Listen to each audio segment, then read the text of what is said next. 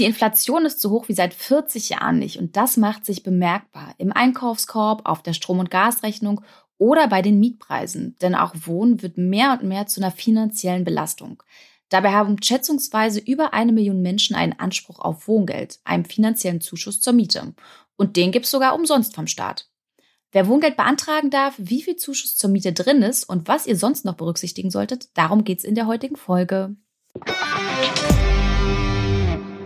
Auf Geldreise, der Finanztipp-Podcast für Frauen mit Anja und Annika. Hallo, liebe Geldreisende. Mieten wird immer teurer, also da verrate ich euch jetzt nichts Neues, aber wer 2012 nur 6,65 Euro für den Quadratmeter gezahlt hat, muss jetzt zehn Jahre später rund 11 Euro auf den Tisch legen.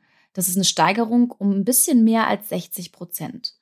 Und wegen der hohen Inflation trifft es die Tage diejenigen mit Indexmiete besonders hart. Deren Miethöhe ist an den Kaufkraftverlust gekoppelt. Und nochmal zur Erinnerung, laut Statistischem Bundesamt ist die Inflationsrate im Mai 2022 auf 7,9 Prozent geklettert im Vergleich zum Vorjahresmonat. Der höchste Wert seit 40 Jahren.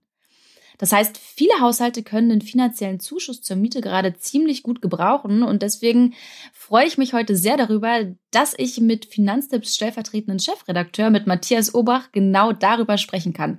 Hi Matthias, schön, dass du heute da bist. Hallo Anja, danke für die Einladung. Matthias, ich weiß, dass dir Wohngeld auch persönlich ein sehr wichtiges Thema ist. Woher kommt das? Naja, ich komme aus einfachen Verhältnissen. Ähm, ich kenne also Leute, die mit wenig auskommen müssen und weiß, wie es denen geht. Ich, und ich weiß auch, dass viele von denen so eine Haltung haben, die ist sehr stolz, ja, die wollen keine Hilfe vom Staat annehmen und oft wissen sie auch gar nicht, äh, dass es diese Hilfen gibt. Ja, also die denken halt, es gibt Sozialhilfe, also dann bist du gleich voll drin in der Unterstützung oder eben gar nichts. Und auf der anderen Seite haben diese Leute oft mit hohen Mieten zu kämpfen. Ja, die sind dann alt eingesessen, äh, wechseln nicht dauernd die Stadt für ihren Job, sondern haben so ihre angestammte Wohngegend und diese ganzen Innenstädte sind ja im Laufe der letzten Jahrzehnte wieder in geworden und es sind kaufkräftige Leute in die Viertel gezogen. Und irgendwann können diese Leute halt dann auch nicht mehr richtig mithalten und müssen oft die Viertel verlassen. Und das ist ja genau die Idee vom Wohngeld, das zumindest ein bisschen zu entschärfen. Und das ist, finde ich, ist eine total wichtige Aufgabe. Und deswegen ist es mir auch so wichtig, auf Wohngeld hinzuweisen. Ja, da bin ich voll bei dir und deswegen bin ich super froh, dass wir das heute als Thema haben. Ich habe es im Intro ja schon mal erwähnt, über eine Million Menschen haben hierzulande Anspruch auf Wohngeld. Und trotzdem haben 2020 nur rund ähm, 618.000 Menschen den Antrag gestellt. Ähm, ich frage mich jetzt, warum lässt sich knapp ein Drittel den Zuschuss zur Miete entgehen? Ich meine, das ist ja quasi ein Geschenk vom Staat und der muss nicht zurückgezahlt werden. Also liegt es vielleicht daran, dass die Leistung zu unbekannt ist oder dass, dass viele den Aufwand scheuen? Was denkst du da? Also ich denke, die Leute haben einfach ihren Stolz. Die wollen es aus eigener Kraft schaffen und sie möchten einfach nicht gerne von Sozialhilfe abhängig sein. Und vielen ist eben nicht klar, dass es vor der Sozialhilfe diese kleine Unterstützung des Staates gibt, die einen schon sehr stark weiterhelfen kann und eben gerade verhindern kann, dass man in Sozialhilfe abrutscht. Und insofern ist das so eine Mischung aus Unwissenheit und Stolz, denke ich. Wobei das ja in dem Fall auch tatsächlich irgendwie falscher Stolz ist. Ne? Also ich kann es total nachvollziehen. Ich habe auch ähm, mal für, ich glaube, ein Jahr Wohngeld beantragt und das war schon irgendwie komisch, aber auf der anderen Seite war ich letztendlich auch total froh drüber, dass ich es machen konnte. Ja klar. Es gibt dann auch so bestimmte Vorstellungen, die natürlich von der Sozialhilfe herkommen. Und bei der Sozialhilfe ist es ja so, dass man zum Beispiel oft seine Wohnung verlassen muss, weil die zu groß ist für das, was einem der Sozialstaat gewährt. Und das ist aber beim Wohngeld absolut nicht so. Und äh, das ist auch so ein Irrtum, der eben auch oft dazu führt, dass die Leute sagen, ah, da traue ich mich nicht, also da gehe ich nicht ran, äh, das riskiere ich nicht. Matthias, wer ist denn eigentlich alles Wohngeld berechtigt? Also im Prinzip kann man sagen, jeder, der knapp mit seinem Geld ist, aber im Prinzip für seinen Lebensunterhalt selber sorgen kann, der ist Wohngeld berechtigt. Ja, also wer Sozialhilfe empfängt oder BAföG bekommt, der kriegt ja auch schon Geld fürs Wohnen oder auch bei Grundsicherung im Alter oder Sozialhilfe bei Erwerbsminderung. Das sind so Fälle, wo man nicht noch zusätzlich Wohngeld beantragen kann. Aber wenn es eben so ist, dass man sozusagen so knapp an der Kante ist, äh, dass man tatsächlich auch vielleicht Sozialhilfe sogar bräuchte, dann kann man in jedem Fall Wohngeld beantragen. Und äh, man kann so mal sagen zur Orientierung, meistens sind es äh, Rentnerinnen und Rentner, die es bekommen Und die zweite große Gruppe sind äh, Familien mit kleinen Kindern. Du hast es jetzt gerade schon erwähnt, die größte Personengruppe, die Wohngeld bekommt, das sind RentnerInnen. Davon leben ja nicht alle in Mietwohnungen, sondern unter anderem auch in Altenheimen. Sind die denn dann trotzdem anspruchsberechtigt? Also das ist jetzt nicht der klassische Fall, aber im Grundsatz ist es ja so, wenn man im Altenheim wohnt, dann hat man natürlich auch einen Mietvertrag und äh, da muss man natürlich so ein bisschen auseinanderhalten, was man da alles zahlt und für was man alles zahlt, aber der eigentliche Mietanteil, der ist auch, äh, kann ganz normal wie eine Miete behandelt werden und dafür kann man auch Wohngeld bekommen. Wie sieht es denn mit denjenigen aus, die selbstständig sind? Das fragt sich Ella aus unserer Community. Also es hat absolut nichts damit zu tun, welcher Art das Einkommen ist, das man bekommt. Ähm, äh, insofern können Selbstständige natürlich auch Wohngeld beantragen. Und es ist übrigens so, dass es relativ hohe Freigrenzen fürs Vermögen gibt. Das ist für Selbstständige sehr wichtig, weil sie oft relativ frei für ihr Alter und überhaupt so für ihre ganze soziale Absicherung sorgen, indem sie einfach Geld sparen. Und äh, die Freigrenzen sind vergleichsweise hoch, sodass es eben auch für die möglich ist, ohne Probleme und Nachteile Wohngeld zu beantragen. Eine Frage, die Chiara und Basti umtreibt, können auch Studis Wohngeld beantragen? Und dazu kann ich direkt mal sagen, ja, unter bestimmten Umständen haben auch Studierende Anspruch auf Wohngeld. Ich habe das damals selbst als Studentin ähm, beantragt. Ich hatte keinen Anspruch mehr auf BAföG, habe die Regelstudienzeit gerissen und ja, habe dann einfach Wohngeld beantragen können. Wichtig dabei ist aber zu sagen, ihr braucht zwingend den Ablehnungsbescheid vom BAföG-Amt, um den Mietzuschuss beantragen zu können. Also der muss vorab vorliegen. Matthias, lass uns gerne noch mal ein bisschen genauer definieren, was alles zum Einkommen zählt. Dazu gab es nämlich wirklich viele Fragen aus unserer Community. Also alle Einkünfte aus selbstständiger und nicht selbstständiger Arbeit, das ist klar. Rente, Erwerbsminderungsrente, das auch. Ich vermute mal alle Lohnersatzleistungen, dass die auch dazu gehören, also Kurzarbeitergeld und Elterngeld. Wie sieht's denn aber aus mit Kindergeld, Kinderzuschlag und Unterhalt? Also du hast schon recht, im Prinzip wird alles berücksichtigt, was man an Einkommen so hat. Und da gehört natürlich auch der Unterhalt dazu. Kindergeld und Kinderzuschlag äh, wiederum gehören nicht dazu. Kinderzuschlag ist überhaupt ein wichtiges Thema, weil wer Wohngeld berechtigt ist, ist meistens auch Kinderzuschlag berechtigt. Und äh, das ist auch eine soziale Unterstützung, die viele Menschen nicht annehmen.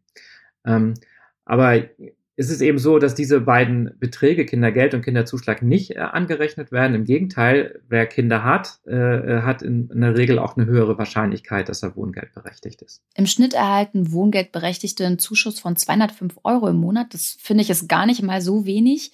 Ähm, wie viel Wohngeld ich dann aber letztendlich bekomme, das ist eine total individuelle Geschichte und hängt von mehreren Faktoren ab. Einen hast du ja gerade schon angesprochen, die Anzahl der Kinder, beziehungsweise genauer gesagt, mit wie vielen Leuten ich unter einem Dach wohne. Welche Faktoren ja. ähm, bestimmen das denn noch? Naja, also insgesamt sind es vier Faktoren. Das eine sind eben die Zahl der Leute, die im Haushalt wohnen. Das müssen nicht nur Kinder sein. Man kann auch äh, quasi als eine Wohngemeinschaft, die zusammen wirtschaftet, äh, durchaus auch als eine Einheit aufgefasst werden. Dann wird das gesamte Einkommen aller Personen, die eben Mitglieder dieses Haushalts sind, äh, zusammengerechnet. Ähm, dann geht es um die Höhe der Miete, die sie zahlen. Das ist äh, die Kaltmiete. Ähm, also da sind schon auch die Nebenkosten und so drin, aber keine Kosten für Warmwasser oder Heizen. Und es gibt ähm, auch eine Kappungsgrenze. Also sozusagen, ähm, es ist nicht wichtig, wie hoch die Miete, also ob die Miete über der Kappungsgrenze ist, aber es ist sozusagen, es gibt einen Höchstbetrag, der da berücksichtigt wird. Und dann das vierte ist, es hängt ab vom Wohnort.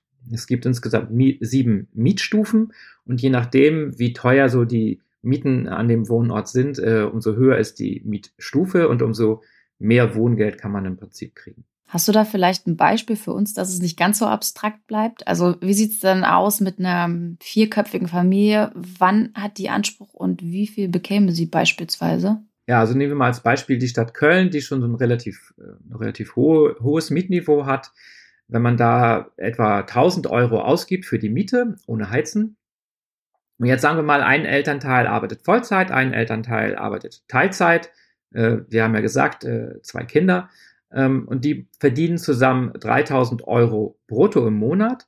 Dann kommen am Ende etwa 250 Euro Wohngeld raus. Und ich finde, das ist schon eine große, vergleichsweise große Entlastung. Mm, auf jeden Fall. Da Lisa ähm, uns nach den Einkommensgrenzen gefragt hat, würde ich einfach mal vorschlagen, wir packen den Ratgeber unserer Kollegin Britta in die Shownotes. Da findet ihr dann weitere Einkommensgrenzen für unterschiedlich große Haushalte in unterschiedlichen Städten. Also lest da gerne mal rein. Wie sieht's dann mit dem Vermögen aus? Muss ich erst meine angesparten Reserven aufbrauchen, die ich eigentlich als Notgroschen äh, angedacht habe oder, oder für die Rente? Und wie sieht's denn dann ein bisschen spezieller mit einer Lebensversicherung aus, mit Riester-Rente? Also es wäre jetzt nicht wirklich Sinn der Sache, wenn ich da erst rangehen müsste, ehe ich dann wohngeldberechtigt wäre. Ja, also es gibt äh, sehr hohe äh, Freigrenzen äh, für das Vermögen. Also die beantragende Person hat 60.000 Euro Freigrenze. Ja, also wenn sie drunter bleibt, ist sie, kann sie Wohngeld beantragen. Wenn sie drüber ist, kriegt sie gar kein Wohngeld mehr. Also das ist kein Übergang, das ist sozusagen eine klare Kappungsgrenze. Ähm, und wenn man weitere Mitglieder im Haushalt hat, kriegt man pro weiteres Haushaltsmitglied 30.000 Euro dazu. Das heißt, diese typische vierköpfige Familie, die wir immer gern so als Beispiel nehmen, ähm, die würde einen Freibetrag von 150.000 Euro haben. Du hast jetzt so gefragt, ja, was ist denn jetzt mit meiner Rente oder meiner Lebensversicherung oder meiner Riester-Rente? Äh, da gibt es durchaus Unterschiede. Also entscheidend ist, äh, zum Vermögen zählt nur das, was frei verfügbar ist. Und frei verfügbar sind zum Beispiel ja keine Riester-Rente, auch keine Rürup-Rente, mm, ja. weil an die kommt man nicht ran, bevor man wirklich in Rente ist. Ja. Ähm, anders ist es bei Lebensversicherungen, weil an die, die sind normalerweise so formuliert, dass man früher rankommt. Ist das wiederum eine Lebensversicherung, die man über eine Pensionskasse abgeschlossen hat, dann sind meistens die Konditionen so, dass es wieder nicht als frei verfügbares Vermögen gilt. So. Im Zweifel kann das auch mal ein bisschen tricky sein, da muss man das eben dann mit dem Amt auch genau im Detail klären. Was übrigens auch nicht zum Vermögen gehört, sind Autos. Ja, also solange es kein Lamborghini oder kein Rolls-Royce ist, ja, also so ein Auto, mit dem man zur Arbeit fahren muss, ist auch nicht Teil des Vermögens. So, und wenn man eben unter dieser Freigrenze bleibt, für die Familie 150.000 Euro, spielt es eben auch keine Rolle, äh, wie viel das ist, auch keine Rolle, wie das auf die Mitglieder verteilt ist. Es könnte auch so sein, dass eben ein Mitglied dann aus der vierköpfigen Gruppe 120.000 äh, besitzt. Das wäre egal, wenn der Rest äh, nicht mehr als 30.000 besitzt.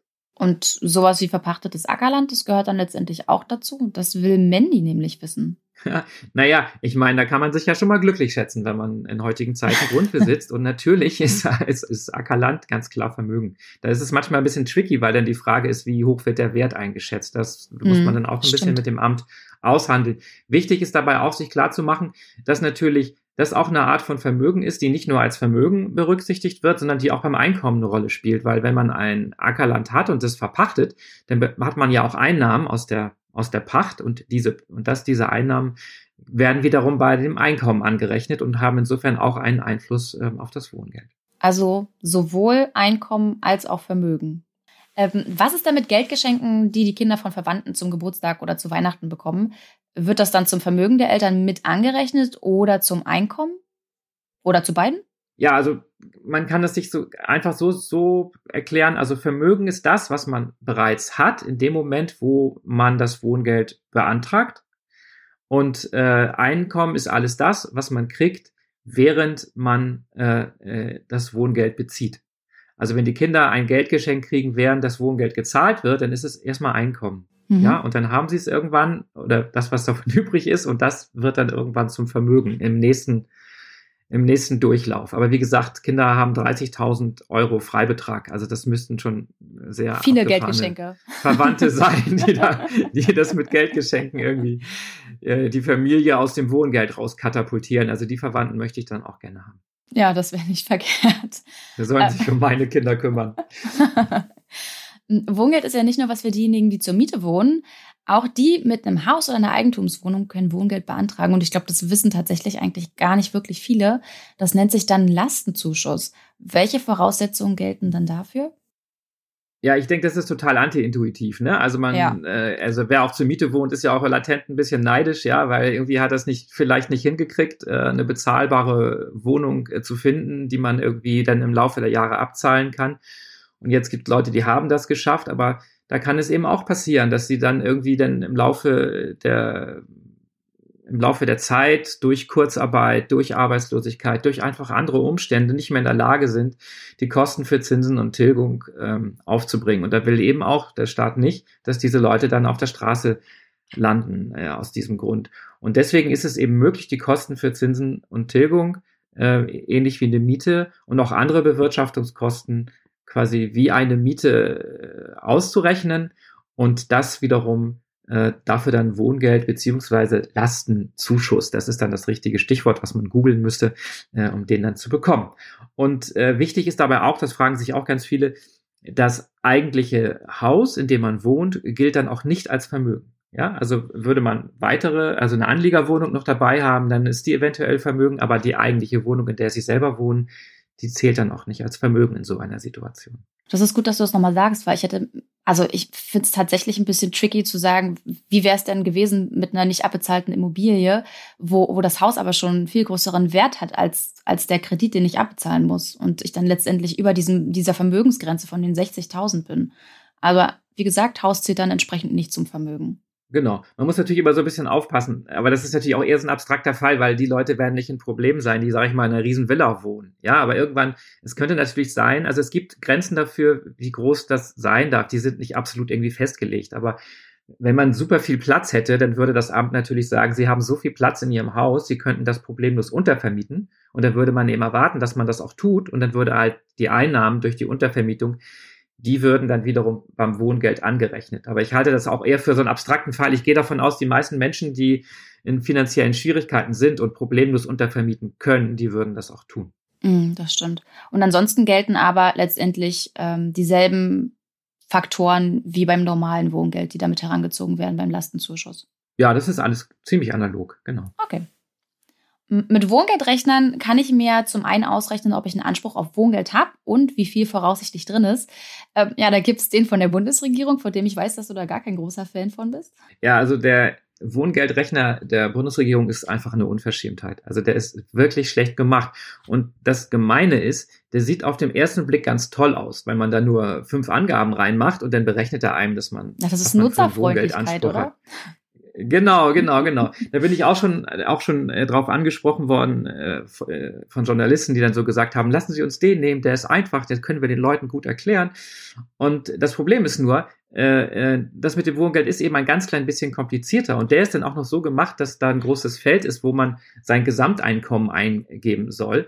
Aber die äh, rechnen tun sie dann gar nicht mit dem Gesamteinkommen, was man so hätte, sondern mit dem Gesamteinkommen minus der Freibeträge, die das Wohngeldrecht vorsieht. Und das sind dann auch noch relativ komplizierte Freibeträge, die ganz anders funktionieren als die Freibeträge, die man auf seinem Lohnsteuerzettel hat. Und wenn da einfach irgendjemand jetzt ein normales Gehalt, Bruttogehalt eingibt, äh, dann kommt halt in den meisten Fällen raus, nee, sie sind nicht wohngeldberechtigt. Und das eben auch bei Leuten, die es eigentlich wären. Und das finde ich wirklich schlimm weil es führt ja dazu, dass Leute im Prinzip äh, davon abgebracht werden, ihr gutes Recht äh, einzufordern. Und welchen Rechner würdest du da empfehlen? Also äh, äh, es gibt einen Wohngeldrechner, äh, den wir schon länger ganz gut finden vom Berliner Senat. Und offenbar haben die auch gemerkt, dass, dass die immer mehr Anfragen auch von außerhalb kriegen. Deswegen, früher war das so, da hat er dann halt die Mietstufe des, äh, von der Stadt Berlin fest vorgegeben. Inzwischen kann man da jeden beliebigen Ort in Deutschland eingeben auf dem Rechner von Berlin und kann sich also auch für jeden Ort in Berlin ganz problemlos äh, sein Wohngeldanspruch ausrechnen lassen. Der ist ein klein bisschen oldschool, so rein optisch und auch äh, man muss halt ein bisschen mehr ausfüllen. Aber der große Vorteil ist, äh, es ist alles erklärt und wenn man das einmal in Ruhe ausfüllt, hat man am Ende auch einen recht belastbaren, eine sehr belastbare Auskunft äh, über seinen Wohngeldanspruch. Also ich kann den sehr empfehlen und ich finde es ganz toll, dass die Berliner das so gut hingekriegt haben. Ja, ich kann bloß sagen, ich habe mir im Vorhinein beide Rechner angeguckt und du hast recht, äh, beim Rechner der Bundesregierung fehlen da so ein paar äh, Einordnungen und Definitionen, um da gut durchzukommen. Ist natürlich viel, viel schneller, aber letztendlich der Rechner der Senatsverwaltung Berlin, da braucht man auch nicht wirklich so viel länger. Also das, das geht alles super fix. Deswegen, liebe Geldreisende, rechnet ruhig mal nach, ob ihr nicht auch Wohngeld bekommen würdet. Denn seit der 2020 in Kraft getretenen Wohngeldreform stehen die Chancen nämlich ganz gut, dass diejenigen, die vorher vielleicht keinen Anspruch hatten, jetzt wohngeldberechtigt sind. Dann aber bitte, bitte, bitte den Rechner der Senatsverwaltung Berlin nutzen. Den Link, den findet ihr in den Shownotes über finanztipp.de slash podcast oder ihr geht über unseren Instagram-Account auf Geldreise und klickt in den Link in der Bio. Der führt euch dann auch zu den Shownotes. Es kann ja immer mal Momente im Leben geben, in denen ich ja, finanzielle Einschnitte hinnehmen muss. Und Wohngeld kann dann eine wirkliche Hilfe sein.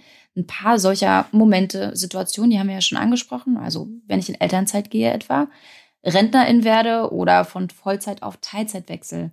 Fallen dir noch weitere Lebensphasen ein, in denen das der Fall sein könnte?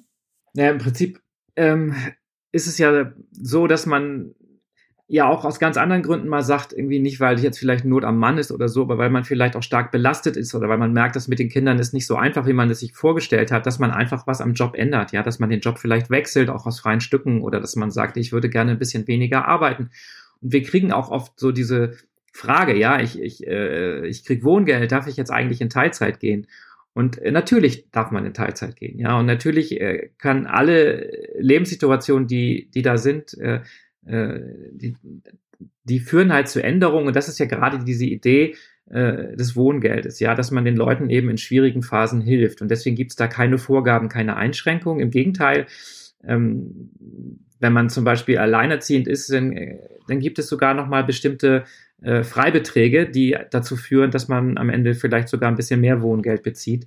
Oder also das heißt auch sowas, ja, also wenn wenn wenn eine Trennung ansteht oder so, das ist jetzt wegen Wohngeldansprüchen, äh, das ist jedenfalls kein Argument, äh, nicht das zu tun, was irgendwie persönlich erforderlich ist. Wichtig aber ist, äh, dass man nicht in Sozialhilfe rutscht. Also man darf jetzt nicht beliebig wenig verdienen. Also wenn man jetzt wirklich auf Teilzeit geht und plötzlich verdient man eben so wenig, dass man eigentlich äh, auch wirklich nicht mehr davon leben kann und unterhalb der der, der Beträge sind, die sozusagen das äh, Existenzminimum äh, ausmachen, dann ist man automatisch in Sozialhilfe. Und dann muss man Sozialhilfe beantragen. Und das führt eben auch dazu, dass man plötzlich keine, keine großen Vermögensfreibeträge hat ähm, und auch äh, die Wohnung eventuell wechseln muss, also eventuell in eine kleinere Wohnung ziehen muss. Also es gab jetzt durch Corona tatsächlich so, ein, so eine Phase, wo man die Wohngeldregeln auch für die Sozialhilfe angewandt hat, aber das äh, läuft jetzt demnächst aus. Und dann ist eben tatsächlich das Problem, wenn man dann zu wenig verdient, dann wird es tatsächlich schwierig. Das ist übrigens die Idee auch vom Wohngeld gewesen, so diesen sogenannten Drehtour-Effekt zu verhindern, dass Leute immer wieder sozusagen in Sozialhilfe landen und dann so gerade kurz so rauskommen und dann wieder drin landen. Und jetzt will man halt so mit dem Kinderzuschlag und mit dem Wohngeld, will der Staat das ein bisschen verhindern und sozusagen den Leuten noch so ein Polster geben, bevor sie von ihrem normalen Erwerbsleben dann, weil sie eben keine guten Jobs haben, in diese Sozialhilfemaschinerie reinrutschen. Matthias, du hast jetzt nochmal den Kinderzuschlag gerade angesprochen und vorhin auch äh, schon mal. Und du meintest, diejenigen, die die Wohngeld beziehen, haben sehr wahrscheinlich auch Anspruch auf den Kinderzuschlag, richtig? Ja, ganz genau. Es ist äh, beim Kinderzuschlag so, dass der maximal 209 Euro pro Kind pro Monat beträgt. Das ist ja doch ein sehr hoher Betrag. Allerdings ähm, ähm, sind da diese Freibeträge sozusagen auch so kalkuliert, dass das jetzt ein bisschen enger ist als beim Wohngeld. Also man kriegt dann häufiger auch deutlich weniger.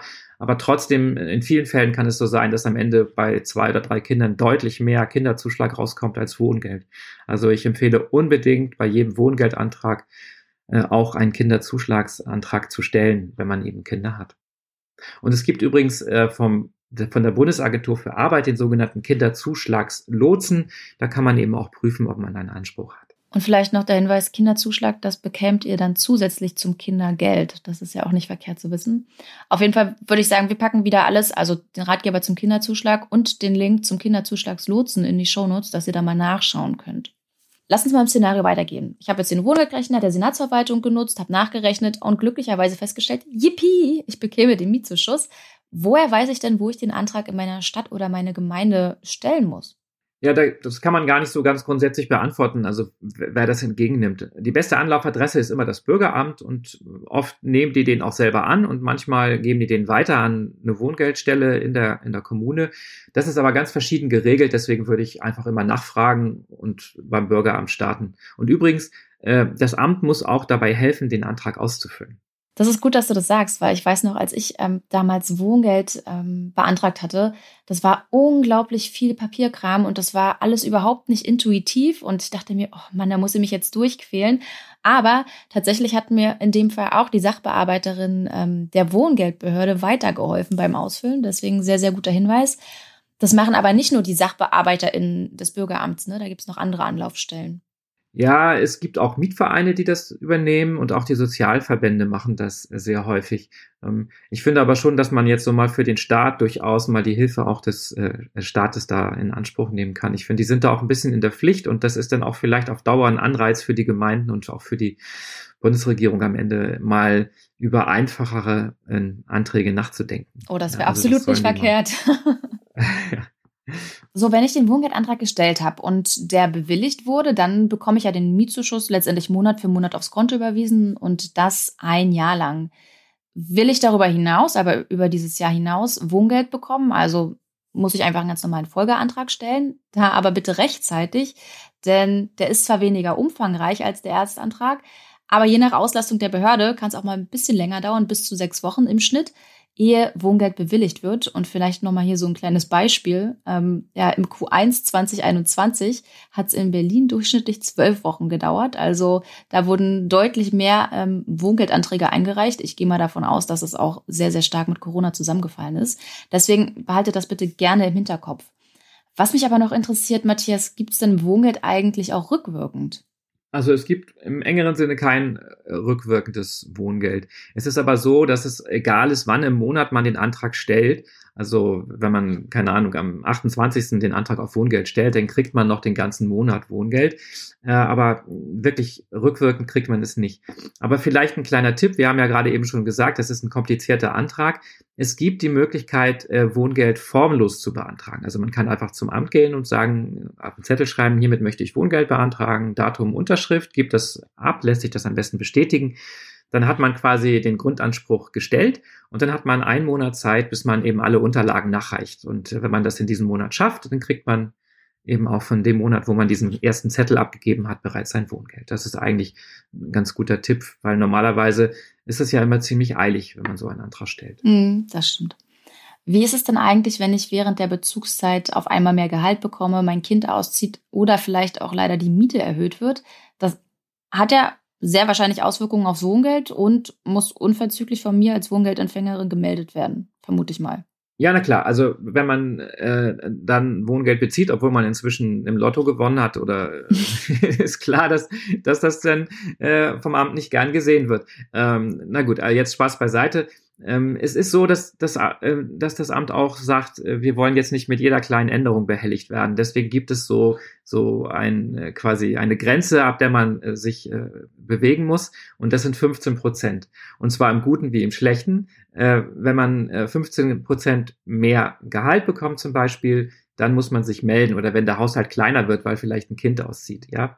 Und äh, wenn man vielleicht 15 Prozent weniger verdient, weil man vielleicht in Kurzarbeit kommt, oder wenn sich die Miete erhöht um 15 Prozent, dann sind das auch wieder, äh, äh, das ist wieder so ein Trigger, dass man sich melden kann, um dann nochmal neu zu beantragen, um dann mehr Wohngeld zu bekommen. Also das gilt sozusagen äh, für beide Seiten. Und was kann ich machen, wenn mein Antrag abgelehnt wurde? Ich aber das Gefühl irgendwie nicht loswerde, da, da hat sich das Amt verrechnet. Kann ich Anspruch anlegen? Und ist das überhaupt sinnvoll? Also, so ein Amt irrt sich schon mal. Ja, und äh, ich, also ich weiß nicht, ich, ich habe das jetzt persönlich bisher auch schon mit Steuererklärungen ein paar Mal erlebt. Und normalerweise ist so, wäre mein Tipp immer, nicht gleich einen Widerspruch einlegen, das ist dann tatsächlich das offizielle Mittel, sondern einfach mal anrufen im Amt und sagen, hey, schauen Sie mal, ich habe das Gefühl, Sie haben sich da verhauen, können Sie sich das nochmal angucken. Und das ist dann auch relativ einfach für die, ohne großen Gesichtsverlust, das dann zu ändern. Äh, kriegt ja sonst auch nicht groß jemand mit. Und ähm, äh, wenn sie dann einen Widerspruch einlegen, dann ist das gleich ein Aufriss und dann ist, wird da auch gleich mehr Wind gemacht. Ja. Aber natürlich äh, kann das auch der Fall sein, dass das nötig ist und äh, das ist dann immer auf dem Bescheid auch erklärt, in, in, mit welchen Fristen und auf welche Weise und an welcher Stelle sie Widerspruch einlegen können. Und äh, das sollten Sie tun, wenn Sie nicht überzeugt sind äh, von dem Gespräch mit dem Sachbearbeiter oder der Sachbearbeiterin. Und vielleicht wäre das auch ein Moment, nochmal zum Sozialverband zu gehen, um sich nochmal beraten zu lassen. Ich würde dir ganz zum Schluss gerne noch ähm, eine Frage von Christina mitgeben. Ich hoffe, dass du da Rat für sie hast. Sie hat uns nämlich okay. geschrieben, dass, dass ihr Einkommen zu hoch ist, die Miete aber trotzdem zu teuer. Was bleibt ihr denn? Soll sie trotzdem versuchen, Wohngeld zu beantragen? Also ich meine, äh, bei der aktuellen Mietsituation ist jetzt auch nicht die Option, mal eben schnell sich eine günstigere Wohnung zu suchen. Das, das ist ja auch nicht. Na ja, klar, aber den, den Antrag braucht sie natürlich nicht stellen, wenn sie sich sicher ist, dass, dass, mhm. dass sie deutlich zu viel verdient. Ja, also das ist natürlich, ich, ich glaube, dass das für viele Menschen, gerade in Großstädten, ein Riesenproblem ist, ja. Äh, eine bezahlbare Wohnung zu bekommen. Also ich kenne das auch aus meiner eigenen Erfahrung, ja. Äh, habe da auch immer wieder Kompromisse machen müssen. Und also meistens muss man sich halt eher was überlegen, ob man vielleicht dann mit Leuten zusammen wohnen kann oder ob man sich eine Untermieterin oder einen Untermieter reinholt, ähm, um das irgendwie hinzukriegen. Aber ich weiß, dass das auch nicht immer die Situation ist, weil es gibt ja Teile, teilweise sehr, sehr kleine Wohnungen, die schon viel Geld mhm. kosten. Mm, ja. Also, ja, da, also da gibt's leider keinen Mastertipp. Ähm, aber das sind so die Dinge, die mir einfallen, äh, wenn man Schwierigkeiten hat, äh, die Wohnung anders zu finanzieren. Liebe Christina, vielleicht war ja trotzdem noch ein kleines bisschen Input für dich dabei von Matthias. Ähm, wir drücken dir auf jeden Fall die Daumen. So, Matthias, ja. ganz, ganz lieben Dank, dass du heute bei uns zu Gast im Podcast warst und so fleißig meine Fragen und auch die der Community beantwortet hast. Mm, und Sehr ich würde sagen, uns bleibt eigentlich nichts weiteres zu sagen als, macht euch ruhig mal die Mühe und rechnet durch, ob ihr nicht einen Anspruch auf Wohngeld habt und ja, stellt im Zweifel lieber mal den Antrag, weil es wäre wirklich, wirklich schade, wenn ihr euch das Wohngeld entgehen lasst. Denn wie gesagt, in der aktuellen Situation, kann so ein Zuschuss zur Miete, der eben nicht zurückgezahlt werden muss, echt nicht schaden. Ja, ja, und vielleicht könnt ihr ja auch äh, Leute darauf hinweisen, die es vielleicht nicht mitbekommen haben. Also das ist so eine Sache, die ich immer gerne mitgebe, weil ich schon merke, dass ja viele Leute, dass wir ja auch nicht alle Leute erreichen, aber dass viele Leute Leute kennen, die, die es vielleicht schwer haben mit der Miete und die man auf dieses Phänomen mal hinweisen könnte und ihnen vielleicht auch helfen könnte, sich durch die Formalitäten beim Amt äh, durchzubeißen. So war es tatsächlich bei mir damals auch. Also ich habe das bloß über Freunde erfahren, dass ich die Möglichkeit habe, Wohngeld zu beantragen. Sonst hätte ich es auch nicht gewusst. Das stimmt. Sehr, sehr guter Hinweis. Ja, ich würde sagen, damit entlassen wir euch in die Woche und, und sagen Tschüss, bis zum nächsten Mal. Ciao. Tschüss.